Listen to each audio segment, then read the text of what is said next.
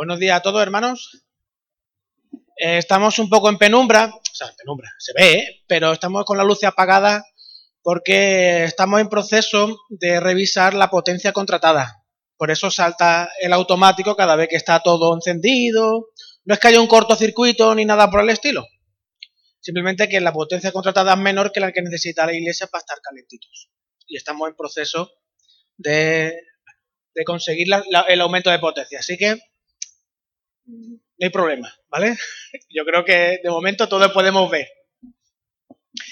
Vamos a orar para dar comienzo a, a la predicación, ¿vale? Y vamos a orar. Señor, muchas gracias por tu fidelidad.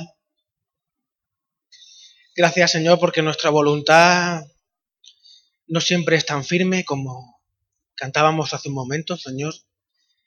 No queremos estar lejos de ti, pero a veces, Señor, lo estamos, lo estoy, Señor. Y si no es por tu fidelidad, por tu misericordia, Señor, por tu poder y por, tu gracia, no, no podríamos vivir constantemente, Señor, sabiendo que tú estás a nuestro lado, tú estás en nuestro interior. Te rogamos, Señor, que en esta mañana tú sigas hablando nuestra vida y nos permita, Señor, afrontar la semana con una convicción profunda de tu presencia en nuestra vida, Señor. Gracias por una vez más por, por ser fiel, Señor. Ser fiel a ti mismo, a tus promesas, Señor. Tu nombre, Señor Jesús. Amén. Cuando comienza el año, solemos ponernos propósitos y, y objetivos, ¿no? Estábamos en Barcelona y ya estábamos eh, bastante cansados, no es la palabra, pero sí un poco empachados de comer polvorones. Y míreme yo, cuando lleguemos a San Lucas, esto se acabó. Las comidas de Navidad se acabaron. Pero no, se han acabado. Porque ahora a mi madre le queda comida congelada, eh, que sobró, eh, a mí me quedan todavía tonelada y media de polvorones, algún que otro turrón, y se va a tirar. No, qué pena. ¿Hay alguno que necesite continuar engordando esta Navidad?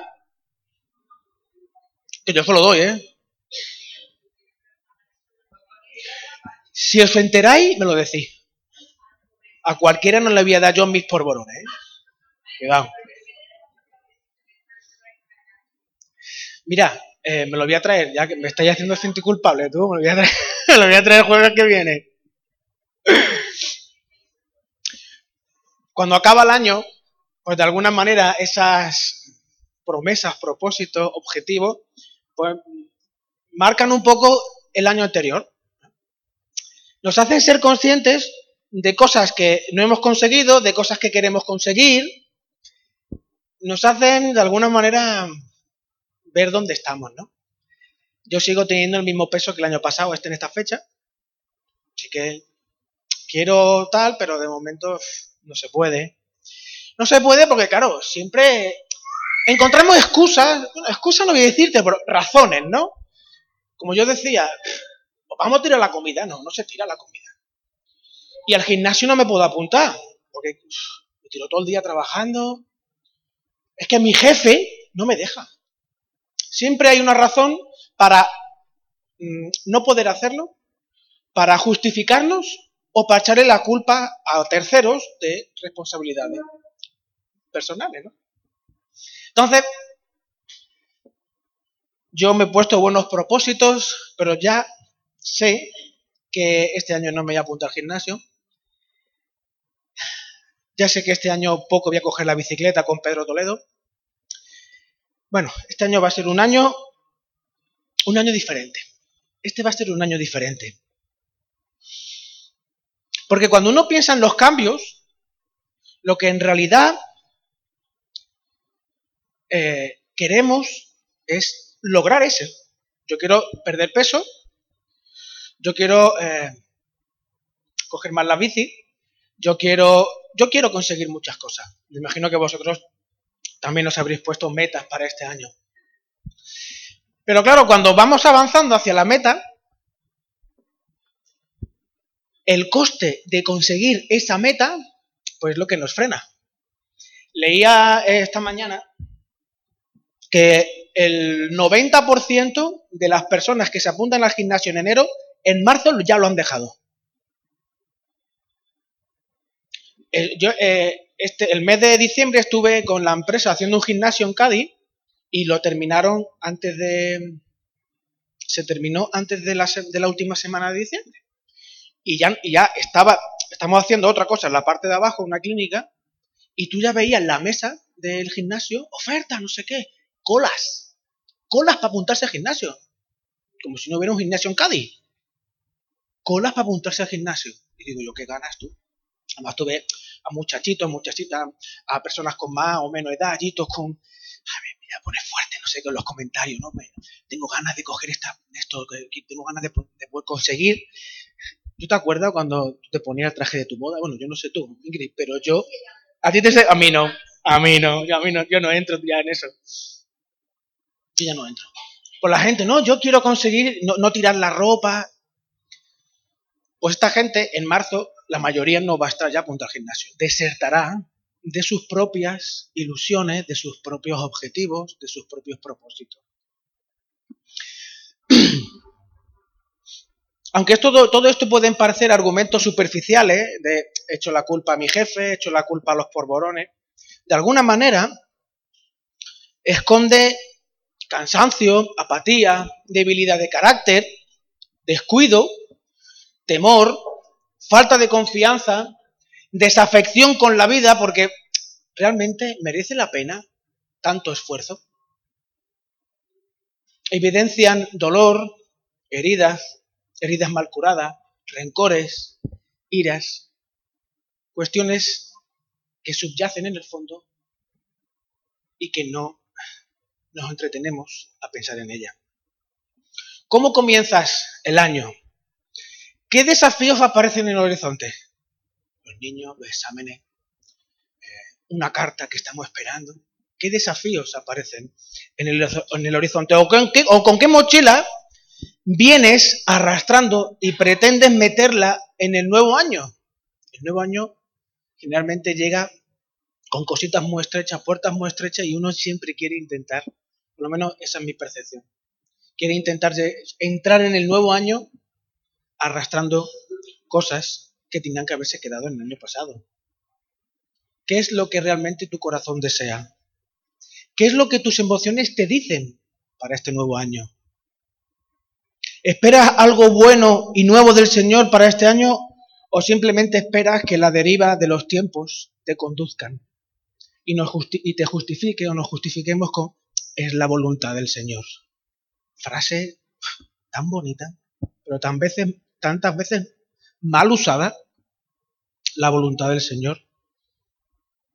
Estás dejando que el dolor acumulado y soportado, esa herida que has durante el año pasado has tapado, pero sigue inflamada, infectada, y que cada vez que te roza, te duele, ¿sigues estando así?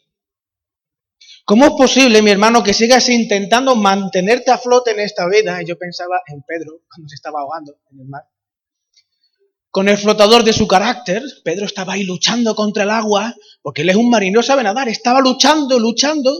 ¿Y cuántas veces utilizamos nuestro propio carácter, nuestro propio conocimiento, nuestras propias virtudes y confianzas para intentar mantenerlo a flote y lo único que hacemos es tragar más agua que el náufrago? El Señor vino a transformarlo todo. Incluso lo bueno que crees que tienes, tu voz, tu cerebro, tus habilidades con las manos, ese, maravilloso don de gente o, o de trabajar con los niños, todo eso son trapos de inmundicia delante del Señor. ¿Cuándo vas a descansar en Cristo y no en la idea que tienes o puedes tener de Él? Muchas veces nos enamoramos platónicamente de cosas. Un ejemplo muy sencillo. Cuando me case, mi marido o mi María cambiara. Pues yo ya tengo un planteamiento mental de cómo va a ser mi vida a lo largo del momento de que me case. Me he enamorado de, eso, que es tan bonito, y luego la realidad muchas veces supera la ficción, ¿verdad? Eso, eh, no es que sea horroroso, pero hombre, le huelen los pies por las mañanas. Por ejemplo. Y otra serie de cosas.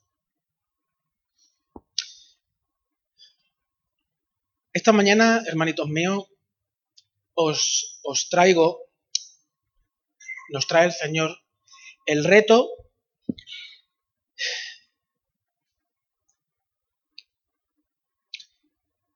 de sumergirte en la palabra.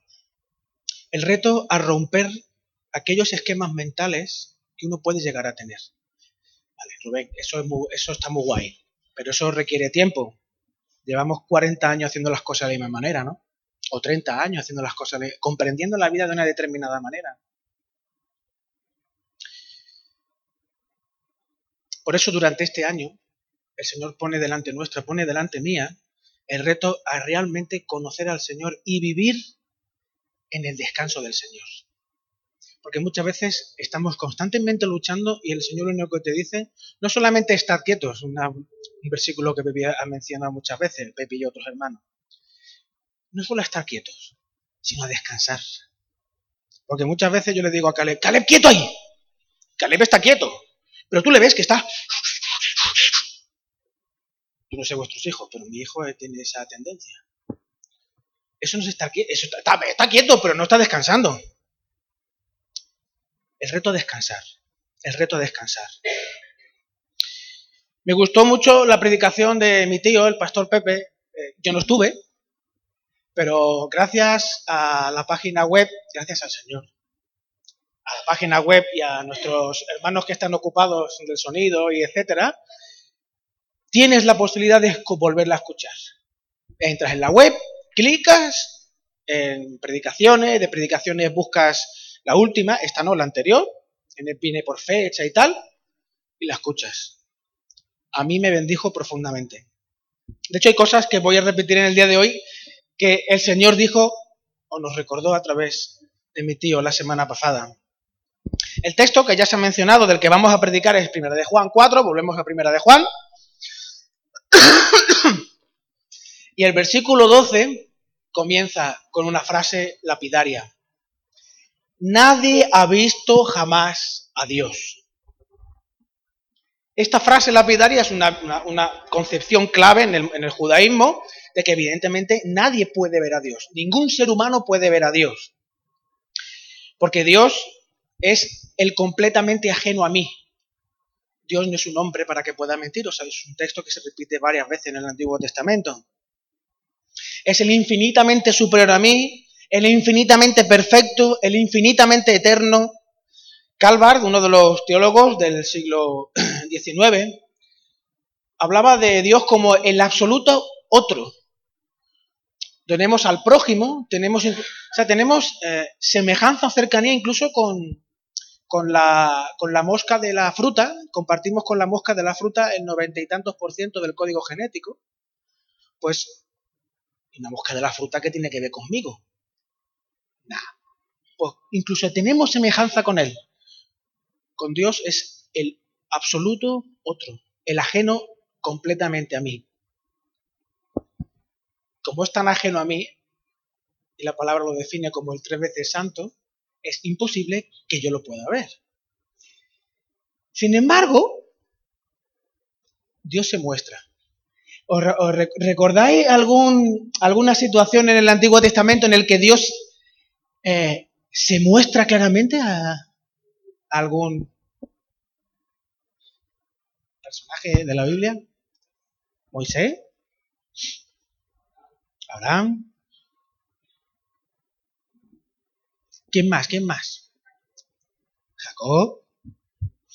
¿Quién más? A mí me gusta mucho, bueno, lo voy a decir, me gusta. ¿Eh? Sí, sí, sí. Adán y Eva. Eh, de hecho, estaban con Dios sin ningún tipo de impedimento, ¿no? Qué bonito. Dios habla de Moisés como el amigo, el amigo con el que se ve cara a cara. Y ese, ese texto, que está en Éxodo 33 o Deuteronomio, habla de la intimidad que tenía Moisés con el Señor y el Señor con Moisés. Sin embargo, en Isaías eh, capítulo 6 se habla de, Isaías tiene una, una, visión de Dios y él declara que cómo es posible que yo pueda estar delante del creador del universo, uno que es completamente ajeno a mí y no sea fulminado por esa presencia. Dios se muestra, Dios se ha mostrado especial e íntimamente a estas personas. Moisés, Isaías, Abraham, etc. Personas con intimidad con Dios. ¿Cómo recibiríamos, cómo recibirías la invitación del Señor a tener esa visión tan especial de Dios? ¿Cómo la recibirías? Temblando. No solo por la majestad del Señor, sino porque cada vez que el Señor se muestra de esa manera tan íntima e evidente, la vida de esas personas son cambiadas de tal manera que ya dejan de ser lo que fueron. De hecho, Abraham le cambia hasta el nombre le mete la H de Elohim dentro de su nombre. Ya tú eres mío. Tú eres mío. Moisés, tras reescribir las tablas de la ley, porque en Éxodo 33, eh, bueno, en, los últimos, en el Éxodo 30 para adelante, se ve como eh, Moisés llegan, llegan allí al monte Sinaí, eh, recibe las tablas de la ley, Moisés baja, ve el pueblo que la está liando parda y bueno, vuelve otra vez al monte. Y estando allí, el Señor le muestra su espalda y pone su mano para que la gloria del Señor no lo destruya. ¿Vale? En ese momento recibe, recibe las tablas, no sé, no sé si lo recibiría de forma diferente, sería espectacular. Pero en ese momento Moisés baja con las tablas para dirigir a un pueblo que menudo problema les traigo, les trajo a Moisés y a Dios. Esa visión, esa intimidad con el Señor transformó de tal manera la vida de Moisés que un pastor de cabras lo convirtió en el dirigente de un pueblo. Sí, es cierto que tuvo una un gran eh, formación, pero después ese hombre se quedó transformado. Sus grandes virtudes no fueron nada ante la visión del grande Señor. Y luego Isaías, un chiquillo joven, dicen los teólogos que podría tener como 20 años, 20 por ahí, vio al Señor y se transformó en aquel que llevaba palabra de dirección, consuelo y juicio a un pueblo que lo único que buscaba era, ¿cómo se dice? consejo, eh, eh, protección en otros pueblos, en otras personas, en lugar de buscar al Señor. Venía a Babilonia, que los iba a conquistar, y ellos, en lugar de buscar al Señor, lo único que buscaban era a Egipto y a otros aliados. ¿Estás dispuesto a ser uno de esos?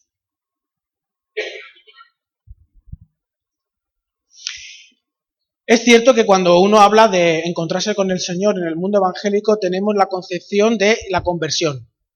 Tú te has convertido, tú eres una persona que se ha encontrado con Cristo. Tú eres una persona regenerada, tú tienes la puerta hacia el cielo, tú ya no tienes más nada que hacer, porque no puedes hacer nada más. Pero la mera comprensión intelectual y su convencimiento no te lleva a la salvación. Comprender que Jesús es el Señor comprender la salvación, comprender cómo eh, la deuda que tú tenías, otra persona la ha pagado por ti, una deuda enorme que tú no puedes pagar, otra persona la ha pagado por ti. Comprender todo eso no te hace salvo. Lo que te hace salvo es encontrarte con el Señor que ha pagado por ti. Porque si tú no tienes un encuentro con el Señor, por muy bien que comprendas el Evangelio, te convertirás en un teólogo, pero no serás salvo. Solo la intervención del Dios de la gloria en la vida y su encuentro hace posible que lo muerto viva y no solo tenga un mayor conocimiento. No seas un zombie lleno de un zombie bien letrado, sino realmente una persona viva. Tú puedes llevar una semilla maravillosa a un desierto, pero si no viene el jardinero y echa el agua, esa semilla nunca brotará. Una semilla perfecta del fruto que tú quieras, pero si nadie viene a echarle agua, eso nunca brotará. La ilusión de lo nuevo, la idea platónica de lo esperado, vender la piel del oso antes de haberla cazado, incluso hacer castillos en el aire, es mucho más fácil y bonito que llenarse las manos de barro. Hay personas que se centran en lo futuro para huir de su presente. Pero si el presente es lo que Dios quiere usar para transformar tu carácter en semejanza a Cristo. ¿Te las planteas alguna vez? Y si las, las cosas que nos ocurren, porque a los que aman a Dios todas las cosas les ayudan a bien, todas las cosas que te ocurren son para que tu carácter sea cada vez más semejante al de Cristo. Y tú lo único que estás deseando es huir de esa situación, salir de esa situación, alejarte de esa situación. La resistencia al cambio, por mucho que, que se desee, forma parte del ser humano. Un refrán español muy conocido dice, más vale malo conocido, ¿cómo? Más vale malo conocido que bueno por conocer. El esfuerzo y el estrés, la incertidumbre que nos provoca lo nuevo, por muy bueno que sea, nos frena, nos esclaviza, y no solo como personas, sino también como iglesia. ¿Qué quiere Dios para la iglesia en este año? Conquistar San Lucas para Cristo. ¿Cuántas veces no se habrá dicho esa frase desde este púlpito? Conquistar San Lucas para Cristo. ¿Quién dice amén? Conquistar San Lucas para Cristo. Ahora vamos a creernos la verdad. Conquistar San Lucas para Cristo. No, hombre, un poquito de más gana. Cuando el Madrid metió un gol el Barça lo hacemos con más gana. Venga, conquistar San Lucas para Cristo. Venga, ya va mejor. Ya va mejor. Así nos lo recordaba nuestro pastor Pepe. Dad de comer a aquel que tiene hambre. ¿verdad? Dad de comer a aquel que tiene hambre. Pero mis hermanos, mientras yo lo escuchaba, pero ¿cómo vamos a conquistar San Lucas? ¿Cómo vamos a amar a los sanluqueños como Dios los ama? Porque si los amo como Rubén ama, yo te garantizo que no conquisto nada. Conquisté a mi mujer por la gracia de Dios. Conquisté a mi mujer por la gracia de Dios, no porque Rubén. ¿Cómo sabemos que podemos hacerlo? ¿Cómo vamos a conquistar San Lucas? En ocasiones, mostrar una fachada de piedad en la calle, pues es relativamente fácil. Quien, quien sabe de verdad quién eres es tu familia, es en tu casa. Allí se ve quién eres tú. Porque allí no tienes, no tienes escapatoria, no tienes escondite. No hay manera de esconder quiénes somos de verdad. Es muy fácil utilizar Juan 3:16 en la calle, porque amar a alguien que no conoces es mucho más fácil que amar a alguien al que conoces con todos sus defectos. Pero si en casa tú no amas, tú no entrenas el amor, si en casa tú no eres consistente de permanecer en Cristo, cultivar su intimidad, si tú no estás viviendo y practicando la salvación en tu vida descansando en la gracia, si en tu casa no se ven evidencias de lo que dices ser,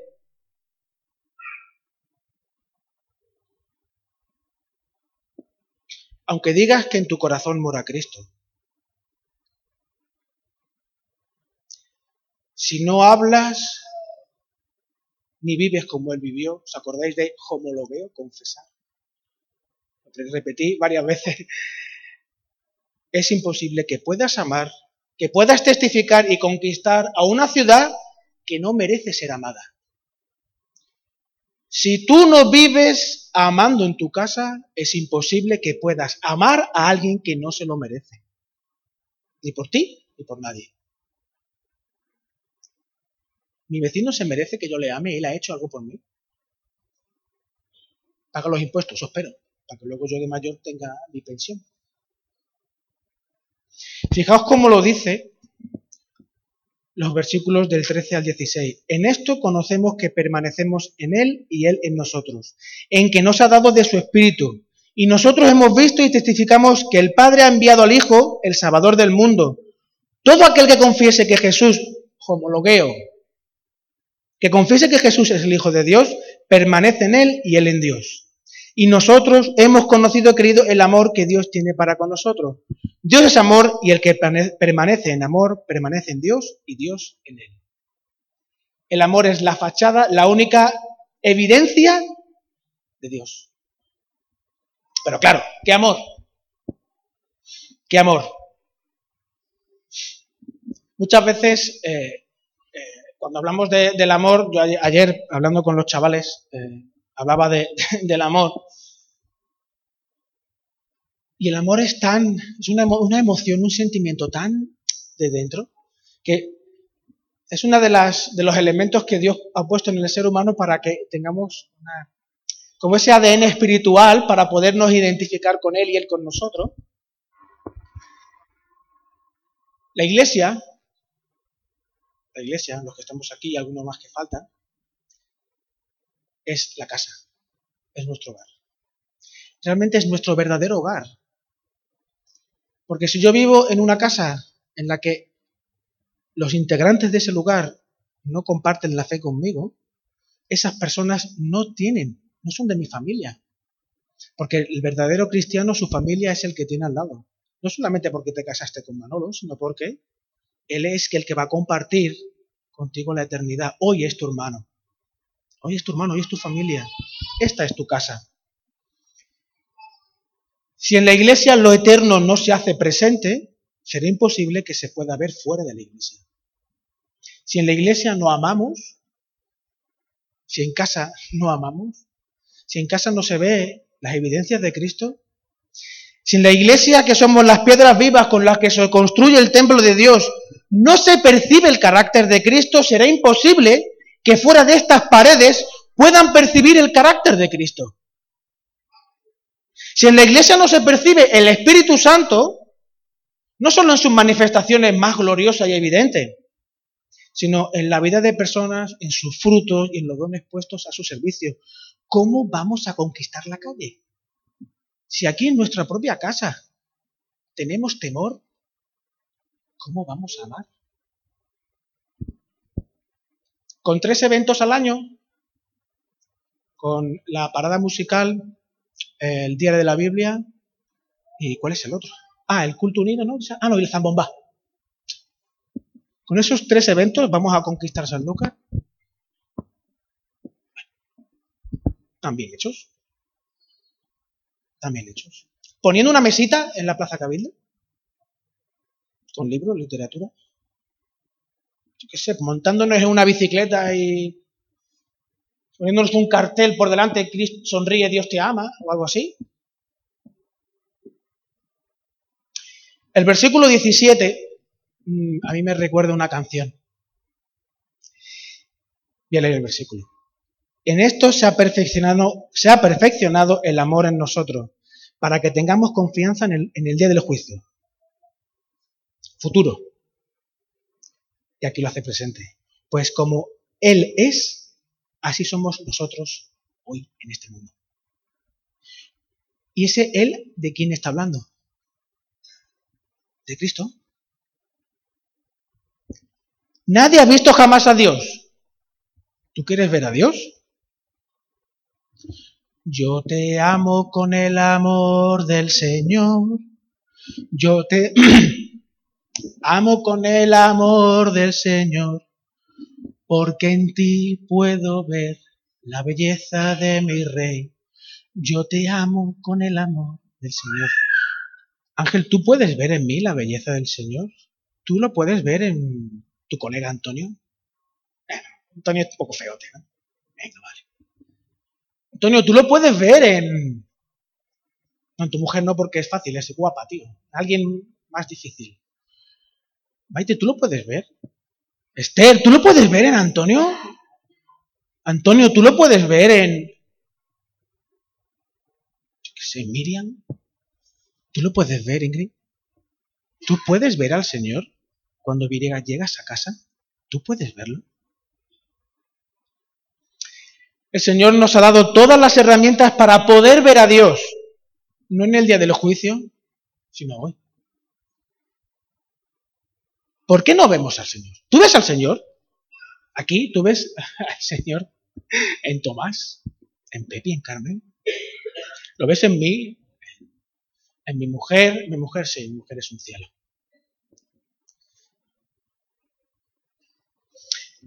Es que estoy enamorado. Porque el amor cubre multitud. Yo te amo con el amor Señor. El Señor nos ha dado de su Espíritu, el Padre ha enviado a su Hijo para que podamos ser salvos, ser salvos. Y no solo salvos para ser adoptados como hijos, sino para ser coherederos con Él de la gracia y el poder del Señor en nuestra vida. Y nos ha dado su palabra para poder conocer, confesar y convivir como Cristo lo haría hoy. Cuando el Señor estuviese aquí, si el Señor estuviese aquí ahora mito, Jesús, el, que nació en Nazaret, el Señor allí, ¿no? Pero aquí, ¿cómo, qué, sería? ¿Cómo haría? ¿Cómo? ¿Cómo? Nos le miraríamos, ostras, sí, en ti puedo ver la belleza del Señor.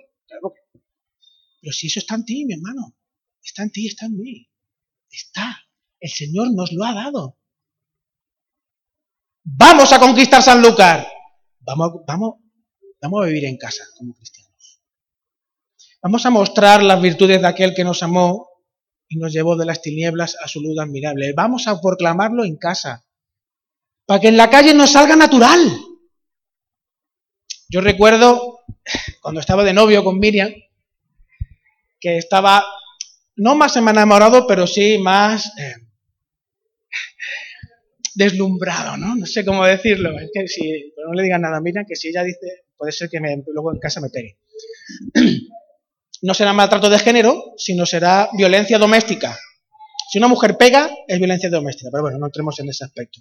Que es que esa terminología legal a mí me pone mal. Me da mucha rabia. Porque si es violencia, es violencia. Iba en el coche con una, con una amiga porque me estaba llevando a Barcelona para verla. Yo estaba viviendo en Girona, iba a Barcelona. Y cuando llegamos, le dice a Miriam, fue bajarse del coche y decirle, menudo rato me ha dado, 40 minutos, solo, hace hablar de ti. Solo hace hablar de ti, claro. Es que Miriam, Miriam me tiene el corazón absorbido, me tiene enamorado. ¿Cristo te tiene enamorado? Si es que Fácil no es, pero es tan evidente. Si Cristo te tiene enamorado, tú vas por la calle, no voy a decirte que vas tirando como los Hare las flores, ¿vale? Pero que yo, te sale natural amar, te sale natural hablar del Señor. Porque en casa tú estás enamorado. Tú amas en tu casa. Tú amas en tu casa. ¿Cómo podemos ver al Señor? Mira a tu hermano no con el amor que te brota del corazón, sino con el amor que Dios te ha dado. Mirad cuál amor nos ha dado el Padre para que seamos llamados hijos de Dios. Mirad cuál amor nos ha dado el Padre. Mirad cuál amor el Señor ha derramado en tu interior para que tú puedas amar. ¿Recordáis eh, el texto más pequeño de la Biblia? ¿Lo recordáis? Jesús, Jesús lloró. Hasta aquí creo que todo lo que os he estado exponiendo de la palabra se puede decir, está bien dicho. Tendrá sus matices y sus cosas, pero yo creo que está bien. Pero ahora, en la vida diaria, en la vida práctica, yo es que hay cosas que me cuestan con alguno de, vosotros y con vosotros conmigo, ¿no? Además, pienso en el año pasado y, ¡buah! ¿Cuántas cosas no pasaron el año pasado? Carmen me miró mal. Carmen me miró mal. Y Ángel no me saludó, estoy diciendo tontería. Y otro montón de cosas que suceden de un año y que traemos arrastrando, ¿verdad? ¿Cuántas cosas traemos arrastrando? Muchas veces eh, desde los púlpitos, incluso de, nosotros mismos, estamos habituados a responder de la forma ética, de la forma eh, al daño de los demás, de la forma más civilizada al daño de los demás, eh, más, em, estoy buscando la palabra, mm, civilizada, tolerante con el talante adecuado, con el talante cristiano. Y nos olvidamos que cuando eh, algo te duele, necesitas dolerte. Cuando algo te duele, necesitas dolerte. Cuando uno le arrebatan algo, cuando a uno le quitan algo, cuando a uno le arrancan algo que quiere, pues te duele. Aunque lo que le han quitado a Ángel sea un reloj que valga cuatro duros, pero como se lo regaló su padre, a eso él le duele, pero escucha. El Señor Jesús es un experto en el duelo. Parece mentira, a lo mejor no estáis de acuerdo conmigo en esto. El Señor Jesús lloró en más de una ocasión estando en esta ocasión y estando ante, eh, para ser crucificado, también lloró. No se avergonzó de sus lágrimas, lloraba. De hecho, eh, no se escondía, porque recogieron, tenemos el, recogido el relato de que Jesús lloró. El Dios de la gloria lloró. Impresionante. Sin embargo, Jesús, cada vez que sentía ese dolor de la pérdida, ese dolor, no iba despotricando, no iba escondiéndose, iba a buscar al papá, iba a buscar a su papá. Eh, muchas veces cuando uno eh, tiene, eh, sufre esa pérdida, nos hacemos los fuertes porque no, no queremos mostrar debilidad. No queremos que nos vean así, yo no quiero que me vean así, me da vergüenza. Miriam, me da vergüenza, no me mires mientras lloro, que me da vergüenza. No, no, déjame. Déjame que yo me esconda debajo de la sábana, en el cuarto de baño, debajo de la ducha, que allí no se, no se nota, además queda muy romántico, como las películas, ¿no? Como en las películas llora y el agua te limpia. Queda muy bien eso. Yo me, el Señor Jesús no se escondía. El Señor Jesús iba a su papá no esperando que le diese todo lo que, no esperando que le diese todo lo que él pedía, porque de hecho, cuando le pidió, Señor, papá, esto me duele un montón, quita de mí esto. Y, el señor, y su padre le dijo, hijo mío, lo siento, es lo que toca. Hijo mío, lo siento, es lo que toca. Papá, solamente abrázame. Papá, solamente abrázame. ¿Cuándo vas a dejar de temer y de esconderte? En el amor no hay temor, sino que el perfecto amor, el, amor maduro, esta palabra en griego es pleró, no solamente perfecto o completo, habla de algo maduro. El amor maduro echa fuera el temor, porque el temor lleva en sí castigo. ¿Qué temes de tu hermano? ¿Qué te puede hacer el hombre? ¿Qué te puede hacer un hombre? ¿Qué temes de tu hermano? ¿Qué temes? hermano la iglesia, ¿qué temes?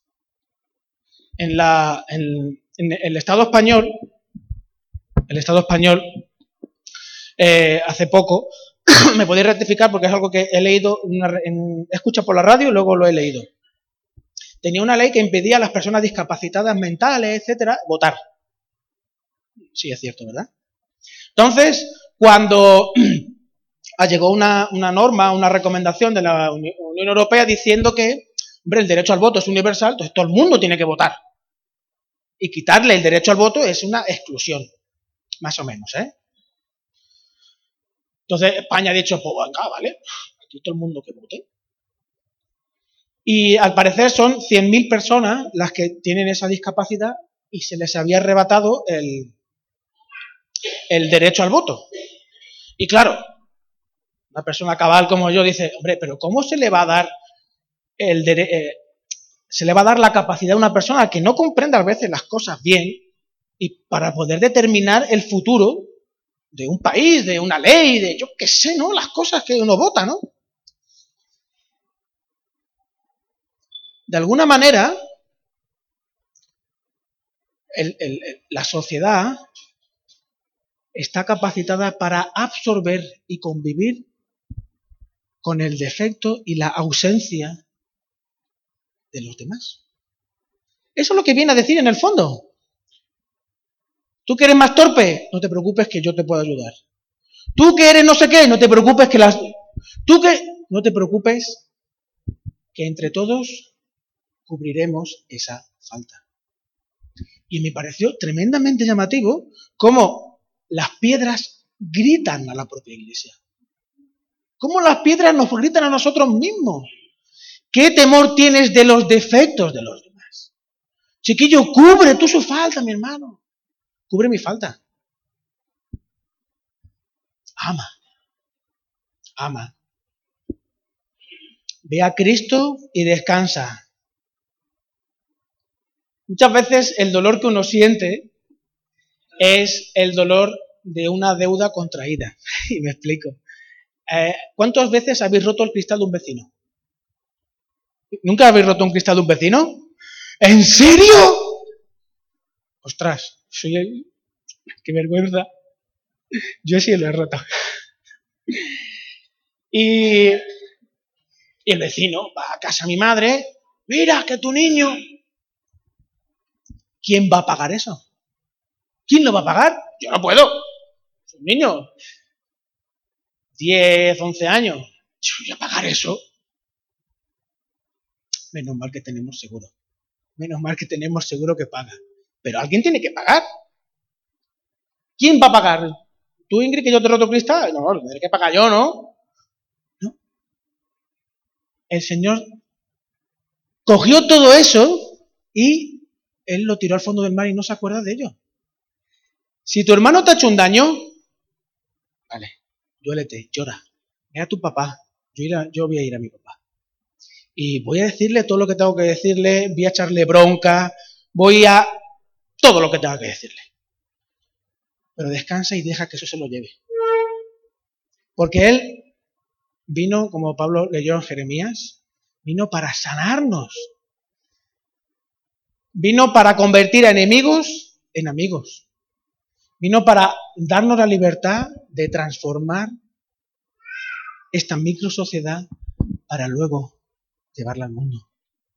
Y así podamos conquistar Sanlúcar y cumplir lo que el Señor nos recordaba a través de la palabra la semana pasada.